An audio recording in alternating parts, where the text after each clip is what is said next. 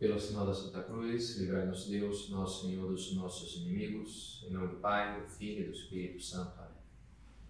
Meu Senhor e meu Deus, creio firmemente que estás aqui, que me vês, que me ouves. Adoro-te com profunda reverência. Peço-te perdão dos meus pecados e graça para fazer com fruto este tempo de oração. Minha mãe, Imaculada, São José, meu Pai e Senhor, meu anjo da guarda, intercedei por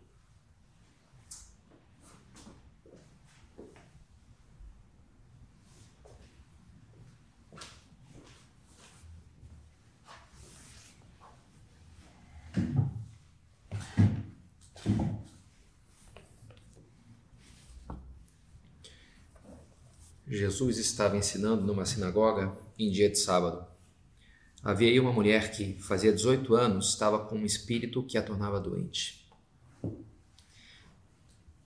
Não faz muito saiu na missa esse evangelho que eu achei, eu acho bonito, né? Muitas, muitos elementos simbólicos interessantes para a gente refletir. Uma mulher que tinha, mais literalmente diz o evangelho, uma mulher que tinha um espírito de doença havia 18 anos pneumasteneias. Na verdade, o espírito de fraqueza, debilidade. Ela tinha um espírito de debilidade, de fraqueza, não de ausência de força. Havia 18 anos. Mas, e faz pensar, 18 anos para a gente é a maturidade, e parece que é um pouco bem, aquela mas depois 18 anos já com aquela doença, chegou a hora de amadurecer, chegou a hora de se abrir para uma outra vida, Jesus vai então dar um jeito na vida dela, ela vai começar a vida para valer, né? um pouco depois dessa, dessa fraqueza, dessa debilidade que a dominou todos aqueles anos. Havia aí uma mulher que fazia 18 anos, estava com um espírito que a tornava doente. Era encurvada e incapaz de se endireitar. Explica que debilidade era essa, né? que doença era essa. Era encurvada e incapaz de se endireitar. Diversas vezes no Evangelho, Jesus ele fala desse endireitar-se. Levate capita vestra, levate óculos vestros, ele fala para os apóstolos, levantai os vossos olhos, levantai as vossas cabeças.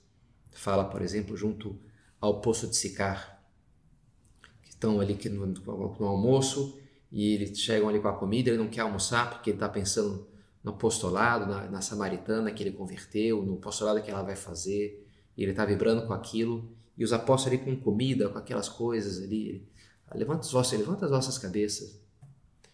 Algo assim também nos conselhos que ele dá, naquele passagem de São Lucas, cuidado com os vossos corações que não fiquem pesados pelos causa dos excessos da embriaguez, das preocupações da vida, e esse dia, está falando do juízo final, do, do fim dos tempos, e esse dia não cai de repente sobre vós, pois cairá como uma armadilha, como um laço, sobre todos os habitantes de toda a terra. Portanto, ficai atentos e orai a todo momento, a fim de conseguir escapar de tudo o que deve acontecer, no final dos tempos, e para ficardes de pé diante do Filho do Homem. Então, esse contraste, né? O animal fechado ali, que tá, e daqui a pouco vem um laço, que ele está olhando para baixo, nem, nem percebe, daqui a pouco ele está tá preso, né? Porque caiu na cabeça dele um laço e no pescoço o prendeu. E Jesus fala: Não, Sai atentos para que vocês não sejam assim, né? Como um animal ali, uma galinha ciscando o chão, procurando minhocas. Não, mas como, como um homem de verdade, um, um filho de Deus, né? Que, que, que, anda de pé, que olha os céus, que olha o sol, que contempla as realidades espirituais. E algo disso há nessa mulher, na mudança que ele vai fazer nesse milagre, aquela mulher que era tempo inteiro encurvada e não conseguia se endireitar, não conseguia viver com a dignidade de um ser humano. Era encurvada e incapaz de se endireitar. Vendo-a, Jesus chamou-a e lhe disse: Mulher, esteja livre da tua doença. Pôs as mãos sobre ela e imediatamente a mulher se endireitou e começou a louvar a Deus. E faz pensar, mulher que se endireita, quando o Evangelho fala que Nossa Senhora estava junto à cruz de Jesus, usa um verbo que não, não só estava ali, mas estava ereta, estava de pé, estava ali firme. E ela, quando visita a sua prima Isabel, começa né, a louvar a Deus, Magnífica, e as duas começam a louvar a Deus, é uma alegria, uma explosão de, de alegria das duas primas grávidas. E Nossa Senhora é essa imagem, o contraste né, da mulher encurvada, a pouco ela, ela consegue se endireitar e agora ela, ela louva a Deus. Né? E louva com as suas palavras e com as suas ações. A vida dela passa um louvor a Deus, como foi a vida de Nossa Senhora. E assim há de ser, diz também Nosso Senhor, Ninguém acende uma lâmpada para escondê-la debaixo de uma vasilha ou colocá-la debaixo da cama. Ela é posta no candelabro, a fim de que ilumine os que estão em casa. Brilhe assim as vossas obras diante dos homens, para que glorifiquem vosso Pai que está nos céus. Como que diz, vocês têm que brilhar sim, a vossa vida tem que brilhar sim. Vocês não, não são para viver como um porco, como uma galinha, como uma, uma coisa ali. Não, não, não. Tem que ser essa coisa que, que, que dê glória a Deus a vida de cada um de vocês porque nós temos esse valor, nós fomos feitos para isso. Bonito, voltando à, à cena da, da mulher encurvada, o final também tem ali o chefe da sinagoga, que é onde Jesus fez a cura, que implica, porque era sábado, para variar, né? E, e eles falam: ah, vocês têm vários dias na semana para vir, não venham nesses dias para ser curado, mas não no dia de sábado. Sábado não é para curar, não é para sábado é para não fazer nada, né? Porque é o dia do Senhor, não implica com. E nosso Senhor sai em defesa claro, de si mesmo por ter feito o milagre, mas sobretudo da mulher, que aqui o, o chefe da sinagoga está atacando mais diretamente, está né? Tá falando mais diretamente para as pessoas, inclusive para ela. E Jesus fala palavras fortes. Hipócritas, não solta cada um de vós seu boi ou seu jumento no curral para dar-lhe de beber, mesmo que seja dia de sábado? Essa filha de Abraão, que Satanás amarrou durante 18 anos, não devia ser libertada dessa prisão, mesmo em dia de sábado? Essa resposta envergonhou todos os inimigos de Jesus e a multidão inteira se alegrava com as maravilhas que ele fazia. Bonito, né? Sai em defesa daquela filha de Abraão. Fala assim, olha, dizendo a dignidade é do povo escolhido, escolhido por Deus. E é muito mais que um reles animal. Você não cuida do teu, teu jumento, do teu boi? Pois muito mais, né? Deveria entender que para ajudar uma pessoa, um ser humano, uma filha de Abraão, é bonito, né? Ver como Nosso Senhor olha para cada um de nós com esse carinho, ver, o nosso valor. Não vê como, ah, eu tenho aqui os meus animais que eu cuido, mas depois, não sei, né? Essas pessoas aí, esses mendigos. Não, não. Nosso Senhor olha para cada um de nós. Olha, isso aqui é uma pessoa maravilhosa, né? Que, claro, vê os nossos pecados sem dúvida, mas ao mesmo tempo vê essa potencialidade que Deus nos deu. Ele olha para nós e sonha, como sonhou com aquela mulher samaritana e, e fez dela, ainda que era uma vida, tinha uma vida confusa, tinha rodado na mão de cinco homens ali, né? e tinha ideias erradas sobre a fé, sobre onde louvar a Deus, onde dar culto a Deus, porque era samaritana. E Jesus corrige aquele erro e, e, e ataca o problema moral da sua vida e, e vai resolvendo, e aquela mulher se transforma, se converte, se transforma numa apóstola maravilhosa do Senhor. E ele vibra com aquilo. E talvez ele olhe para cada um de nós, vendo né, como a gente está um pouco encurvado sob o peso das frustrações da vida, dos nossos pecados, e, e quer nos endireitar, quer colocar as mãos e, e nos fazer enfrentar a vida de outra maneira. Talvez queira fazer isso conosco, comigo, com vocês, e me parece que a isso eu me proponho, a ser seu instrumento nessa meditação hoje um tema para esse convívio, né? Que as gurias estão organizando. Me pediram então esse tema autoestima e personalidade. E me parece que essa passagem da mulher que se endireita ajuda a nos colocar diante de, dessas questões, né? Da, da, importância dessa saudável autoestima, de ter, entender a nossa personalidade, valorizá-la, ter personalidade. Achei interessante nesse livro do Jordan Peterson, a primeira das 12 regras, o livro são as 12 regras. E a primeira é essa coisa do, não me lembro o enunciado exatamente, mas é esse pôr os ombros para trás, estufar o peito, mais ou menos assim, né? E ele faz toda a coisa das a comparação das lagostas, quando elas lutam, elas brigam muito as lagostas. E quando elas ganham uma, uma luta, dispara ali um hormônio não sei qual no sangue, que elas ficam então elas põem os ombros para trás, elas e tudo melhora na vida delas. Elas ganham segurança, então elas, elas pegam ali as melhores fêmeas, os melhores lugares, a melhor comida.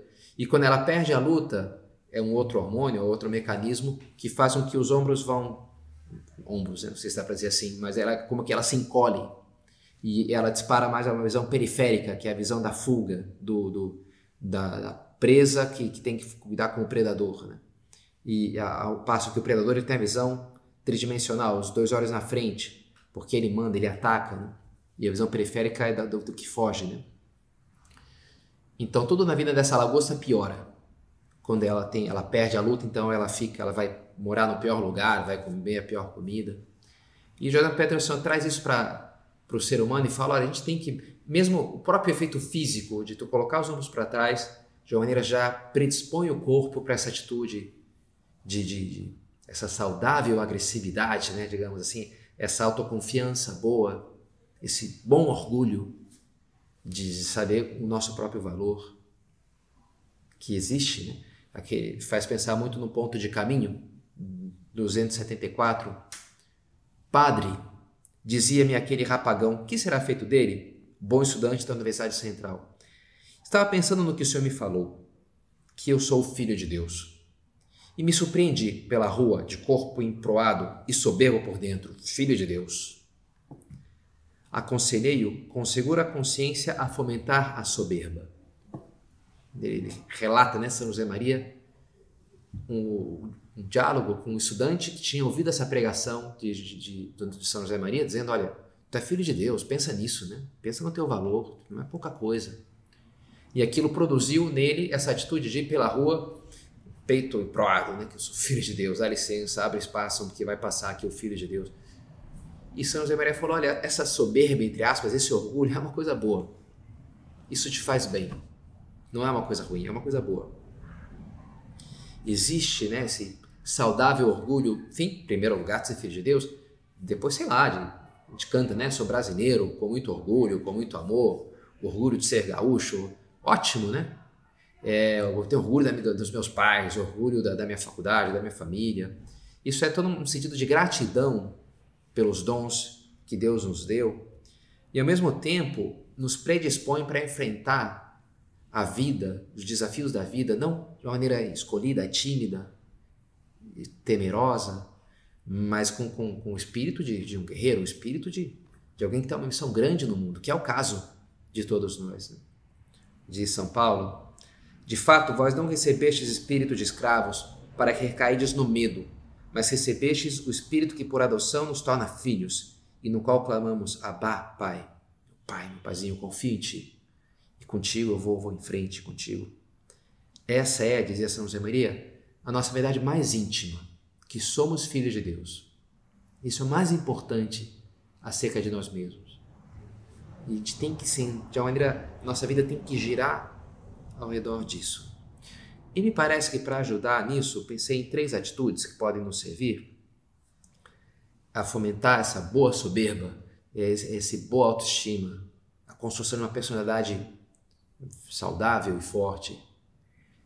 Três atitudes buscar entender-se, aceitar-se, saber sonhar consigo mesmo. Primeiro, entender-se. Mulher, quid ploras? Pergunta Jesus para Maria Madalena. Mulher, por que choras? Ela está eh, buscando Jesus, que acredita morto, buscando na verdade o seu corpo, e encontrou o sepulcro vazio e, e vê Jesus, mas acha que é o jardineiro que cuida ali do, aquele, do, do horto ali do jardim. E ele pergunta, mulher, por que você está chorando? Quid ploras? Mulher, quid ploras? Uma pergunta muito parecida faz aos discípulos de Emaús, quando eles estão também, depois da morte do Senhor, estão indo, voltando para a sua aldeia lá em Emaús, indo embora de Jerusalém. Jesus se junta a eles no caminho e pergunta: Por que estás falando pelo caminho? Por que estás tristes? E eles começam né, a explicar tudo o que aconteceu. Por mais que Jesus já sabia a resposta, né? Como é lógico, né? Sempre quando ele faz uma pergunta para Simão também, depois da sua ressurreição, Simão Pedro demonstra já ter consciência de que Jesus sabia, né? Tu me amas mais do que este? Jesus pergunta. E ele responde: Senhor, tu sabes tudo, tu sabes que eu te amo. Nem responde diretamente, eu te amo, mas ele diz: Tu sabe, né? Tu sabe que eu te amo, isso eu sei também. É assim, né? E é verdade, Jesus sabe, né? Mas mesmo assim ele pergunta: por quê? Porque é importante que a gente fale. Porque nos faz pensar, porque nos faz tomar consciência, tomar posse daquela verdade, daquela realidade. Como é bom fazer oração, essa oração mental, na qual a gente expressa também os nossos sentimentos, as nossas perplexidades, as nossas frustrações, as nossas esperanças, as nossas alegrias. A gente precisa expressar isso, falar isso com Deus. Dizer, Senhor, eu estou triste. Deus, eu estou contente. Fiquei feliz com tal coisa, estou meio, meio ansioso. A gente precisa né, falar isso. Não porque precisamos informar a Deus de alguma coisa que ele não saiba. E olha, deixa eu só para que fique, fique sabendo. Eu estou. Não, ele já sabe. Ele já sabe, mas é importante que a gente fale isso que eu para que eu tome uma consciência nova na luz da presença de Deus, num, patamar da visão sobrenatural, o que, que eu estou sentindo, o que aconteceu, e de alguma maneira, como conversar com um amigo, uma pessoa que nos ama, um parente, meu pai, minha mãe, e eu falo aquilo e aquilo me ajuda, né? Sem dúvida, a ordenar as coisas dentro de mim, e quanto mais com Deus, né? E é importante esse, esse entender-se, e a gente tem que buscar isso. Mais do que julgar-nos, entender-nos. Sim, julgaremos as nossas ações. A nossa consciência faz isso automaticamente. É impossível tentar não fazer, a gente não consegue. A gente sente mal pelas coisas que a gente vê que fez mal e sente bem pelas coisas que a gente vê que fez bem. E a gente vai acabar julgando as nossas ações.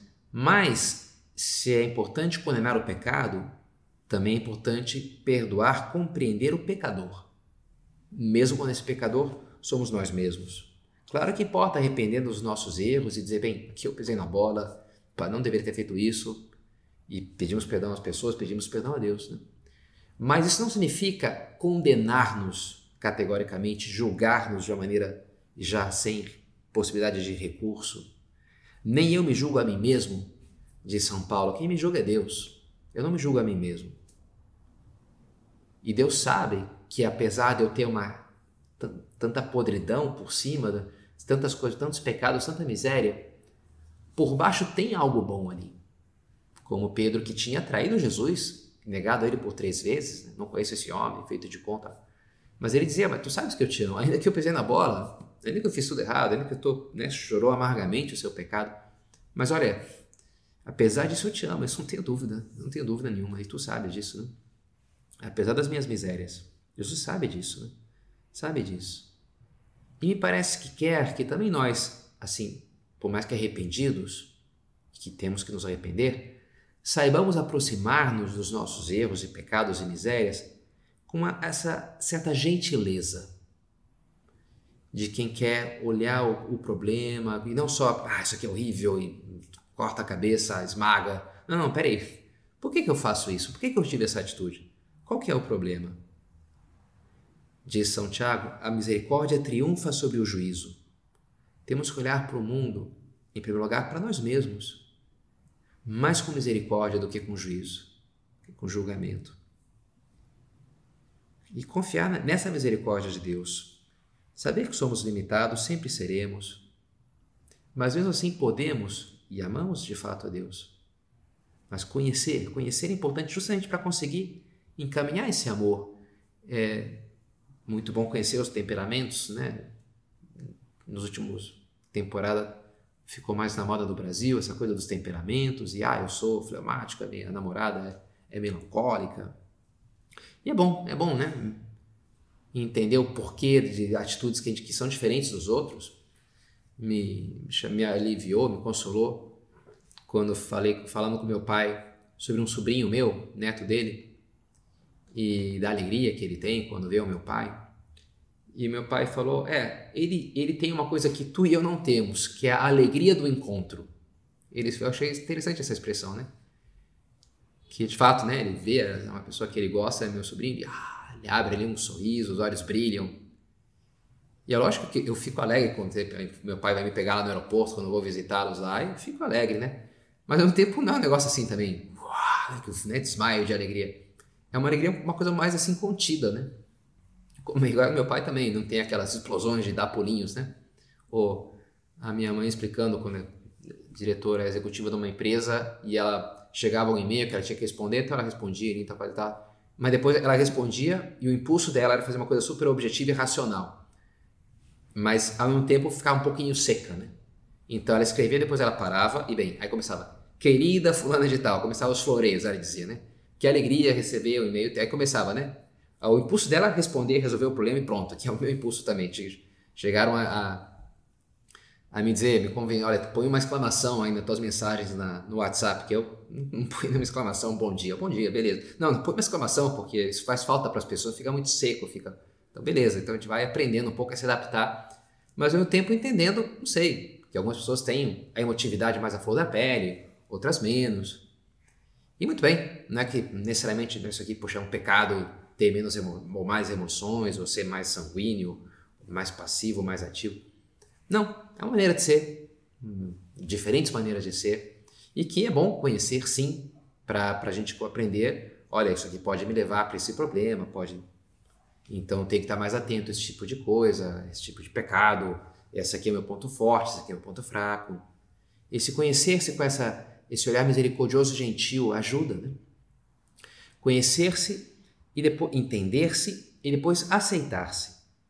Aceitar-se é importante. Né? aceitar como nós somos. Eu gosto desse Peter Crift, esse americano, e ele implica muito com um livro que ficou famoso nos Estados Unidos, não sei se nos anos 70, alguma coisa assim, cujo título era I'm okay, you're okay. Eu tô bem e tu tá bem. Era um, um psicólogo dizendo a importância, né, desse aceitar-se. E, bem, beleza, tu tem esse impulso, tu é assim mesmo, é normal, né? A grande segredo da felicidade estaria em aceitar como nós somos. E, mas de uma maneira negativa, né? O Peter Crift critica porque ele diz, bem, I'm not okay, né? Claramente eu não tô ok, né? Não, tô, não tá tudo bem, eu tenho uma série de problemas. E todo mundo tem, essa é a verdade, né? E não é só uma questão de aceitar, você precisa lutar contra os nossos pecados e lutar para ser pessoas melhores. Não se deixar levar pelas nossas tendências desordenadas, não, tem que lutar. E tem razão, Peter Crift, né? Militia es vita homini super terra, diz o livro de Jó, a vida do homem sobre a terra é um combate. E Nosso Senhor diz, né? É, o reino do céu sofre violência, são os, viol os violentos que o arrebatam. Violenti rapiunt ilut. Que arrebatam, tem que precisar de uma dose de agressividade, é verdade. Agora, também existe uma boa aceitação de nós mesmos. Para eu caminhar, eu tenho que levantar um pé, mas eu tenho que ter um outro pé sólido no chão. Eu tenho que ter as duas coisas, né? Serenidade para aceitar as coisas que não posso mudar, coragem para enfrentar as que eu devo mudar. Nem uma passividade de uma mera aceitação passiva e, e acomodada, burguesada, mas também não é um, um, um, espírito revolucionário que não sabe que, bem, há coisas que, que, que eu tenho que respeitar na natureza, na, na estrutura da realidade, no, no, meu ser, e que talvez nunca vou conseguir mudar aquilo de tudo, aquela parte da minha limitação de, de, de, um ser criatura, que eu nasci assim, pronto, né? E eu tenho que lidar com a questão, não ficar batendo com a cabeça contra o muro para algo de uma maneira que não que não vai resolver nada. Dizia esse livro Deuses Quebrados, Broken Gods. Se somos capazes de aproximar-nos da nossa fragilidade com essa curiosidade e misericórdia, nos abrimos a aprender algo novo. E Deus que e Deus nos ensina a atitude crítica, excessivamente crítica, pelo contrário, nos dá a nós e a Deus com a porta, com, a cabeça, com o nariz nas portas. Não temos nada que aprender. Já foi dito tudo e tudo é mal. Essa atitude crítica severa, o juízo duro. Acabou, eu sou mesmo um imbecil, eu não tenho jeito, nunca vou ter. Isso não ajuda a gente. Interessante, li um livro que que falava né, uma técnica de manipulação. Eu acho que eram os japoneses, quando prendiam americanos na guerra. Então faziam interrogatórios lá nas prisões. Estou na dúvida se era japonês ou chinês. E, e aí fazer várias perguntas. E e um objetivo deles era fazer o, o prisioneiro concordar ou assinar uma coisa contra, o, por exemplo, os Estados Unidos mas por muito leve que fosse, por exemplo, tu concorda com tudo que o governo dos Estados Unidos fez? E uma pessoa razoável vai dizer, bah, não, né? Tudo, tudo não, né? Então assina aqui, se tu não assinar, tu não vai ganhar. beleza, então vou, eu assino porque isso aqui eu concordo, e aí não vou perder meu almoço, ou sei lá, né? não vou levar outra surra, né? Então o cara assina ali. Mas aí os, os, os guardas usavam aquilo, meio que publicavam, olha, o cara assinou, o cara disse que é contra, para os outros prisioneiros americanos. E aquilo caía como uma atitude de, de vender-se para o inimigo. E os outros e, e, aquilo se extrapolava e se exagerava. Isso acontece muito nas redes sociais, né, na internet hoje. Então aqui ele já virava um inimigo dos Estados Unidos. Porque ele tinha assinado um negócio aqui, sei lá, qualquer pessoa razoável assinaria, né? E, e, o mais curioso é que esse, na medida que ele era tratado assim pelos outros prisioneiros, ele começava a se considerar ele mesmo um inimigo dos Estados Unidos e ia ficar muito mais fácil para que ele de fato se tornasse um inimigo, de fato colaborasse. Bem, já que eu sou assim, já que não me entende assim, deve ser que eu sou assim mesmo. O cérebro tem uma, uma série de coerência, explicava lá o autor do livro, que, que leva a, a, essa manipulação funcionar. Então ele começava, não, dizer, o que, que você quer que eu fale? Eu já, já sou o inimigo público número um aqui, então vou delatar quem eu tenho que delatar, eu vou, já sou um traidor mesmo, então vamos até o final da história. E claro, era uma técnica de, de manipulação. O inimigo ele tem, ele, o demônio, né, ele quer fazer isso conosco. Dizer, olha, pedido por um, pedido por mil, tu nunca vai conseguir mesmo, tu é uma porcaria, tu não faz nada certo. Então, te entrega aí, né? Para essa vida louca, né? E Deus não quer isso. Isso não é o caminho de Deus, não é o caminho cristão. Essa coisa trágica. Ah, eu sou uma porcaria. Não, não. Isso é uma coisa de orgulho, é uma coisa. Nossa vida, mais que uma tragédia, é uma comédia. Qual que é a diferença entre a tragédia e comédia? Os gregos escreviam as duas coisas. A diferença o desenrolar da história é basicamente igual. Lendo uma história, tu não sabe durante necessariamente ser uma tragédia ou uma comédia, porque umas coisas dão certo, as coisas dão errado. O que muda é o final. Se termina bem, é uma comédia. Se termina mal, é uma tragédia. E a nossa convicção, que a, que a esperança cristã tem, é que termina bem. É o happy end, na verdade, é o que as coisas vão terminar. Que no final, o que prevalece não é o meu pecado, mas é a misericórdia de Deus. Mas é a bondade. São José Maria gostava de falar: olha, ah, isso aqui, essa minha luta que eu faço, eu não consigo, dá errado, recomeço. É uma comédia. Ele dizia: olha, bendita comédia. É uma comédia assim, onde o telespectador é Deus, não é hipocrisia. É uma bendita comédia. Continua lutando. Continua lutando. E se um dia não consigo, consigo, eu penso: olha, Deus olha para ti com carinho, talvez até ria da tua, mas ao mesmo tempo com esse olhar de um pai, né? de uma mãe, não de um, ju juiz severo. Né? Achava interessante uma reportagem no site do Opus Dei, acho que em São Paulo, de umas gurias que elas faziam, iam hospitais com meios fazendo de palhaços, né? Clown, né? tem, tem que falar em inglês essas coisas, era o clown. Né? Cada um tinha que descobrir, não podia forçar um palhaço, o seu, ele tinha que descobrir o seu próprio clown, o próprio palhaço. E isso, a raiz da coisa aqui, olha, que todo mundo tem alguma coisa meio ridícula, né? Todo ser humano é um negócio meio ridículo. Então é descobrir isso daí e, e aumentar isso, né? A caricatura ela aumenta aquilo, o defeito, ela amplifica. Então o, o, a pessoa realmente, o palhaço engraçado, é, não é que ele inventa um, um personagem, é que é ele mesmo, só que exagerando um pouco o seu traço ansioso ou neurótico, sei lá, né? E aquilo fica chega a ser divertido porque mas todos nós temos esse lado ridículo, que é isso, né? É de fazer rir. E rir é uma coisa boa, não é uma coisa ruim, né? Diz Henry Nowen, o verdadeiro pecado reside em negar o amor de Deus por mim, em ignorar o meu valor pessoal. Não ignorar os meus pecados que existem, mas esse, que Deus, esse valor pessoal que Deus ama. Jesus que olha para mim, como olhou da cruz, dizendo, Pai, perdoa-lhes porque não sabem o que fazem. Eles estão fazendo uma coisa horrível, mas eles merecem ser perdoados, porque no fundo eles são bons. Esse é o olhar da misericórdia de Deus para conosco. Ainda que eu faça as coisas erradas, no fundo eu carrego algo bom, né? Eu continuo sendo filho de Deus. E isso, essa é a minha verdade mais íntima. Eu sou filho de Deus. E, e é preciso essa boa autoestima que vai me fazer forte para enfrentar os problemas. E o, que, o inimigo quer que eu me desanime, que eu me torne fraco por convencer que eu sou realmente uma porcaria, que não dá para fazer nada, né? Filhos meus és tu. São José Maria gostava, né, que se rezasse o Salmo número 2 com essas palavras: Tu és meu filho. Eu hoje te direi, tu és meu filho. Deus olha para nós, cada dia, de alguma maneira, nos diz isso, né? Tu é meu filho. Pede-me, te darei as nações por herança, e a quebrarás qual vaso de olhinho. Vou te dar aqui né, o poder, tu vai enfrentar todo mundo, vai vencer, porque tu é meu filho. Filhos meus és tu. Assim a gente deve andar pela vida, aceitando, sim, nossas misérias e problemas, mas ao mesmo tempo aceitando o amor de Deus por mim, o amor misericordioso de Deus que vence, que passa por cima dessas coisas todas. Entender-se, aceitar-se, sonhar. Saber sonhar. Deus acredita, Deus sonha conosco. Deus confia que nós podemos ser santos, ser melhores. Jesus disse: os justos virão mais do que o sol no reino dos céus. Cada um de nós foi feito para brilhar e, e, com a graça de Deus, brilharemos junto a Deus no céu. É assim que, como um pai olha para o seu filho, ainda que veja mil problemas, é né? como uma mãe sonha com a sua filha, com o seu filho.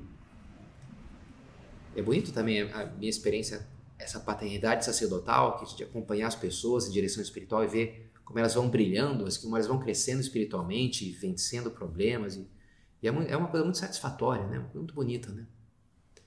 Sonhar e ficareis quem dizia São José Maria. Olha, é bom, sabe, sonhar. Eu sou uma, um bando de miséria, é verdade.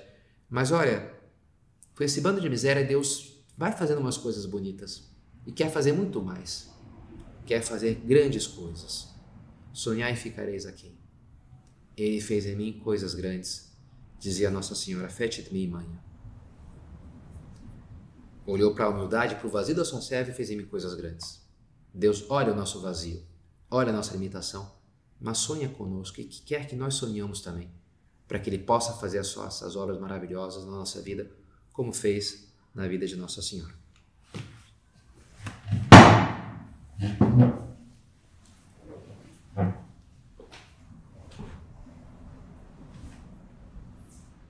Dou-te graças, meu Deus, pelos bons propósitos, afetos e inspirações que comunicaste nessa meditação. Peço-te ajuda para os pôr em minha Mãe Imaculada, São José, Pai Senhor, anjo da guarda, intercedei por